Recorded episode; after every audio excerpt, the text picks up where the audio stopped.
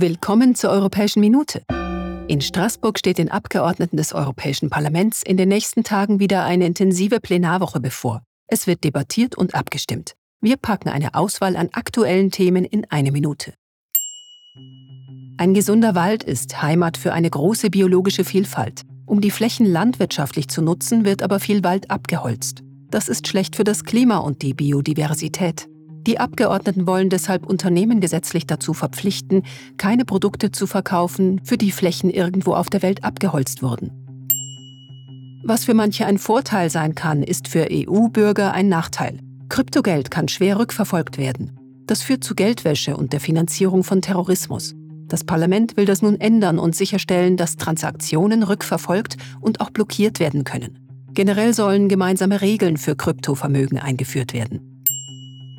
Seit 15 Jahren blockieren manche EU-Staaten einen Gesetzesentwurf zur Gleichbehandlung. Die Abgeordneten fordern die Regierungen nun auf, den Prozess fortzuführen. Zurzeit sind nur Teile des Antidiskriminierungsgesetzes in Kraft.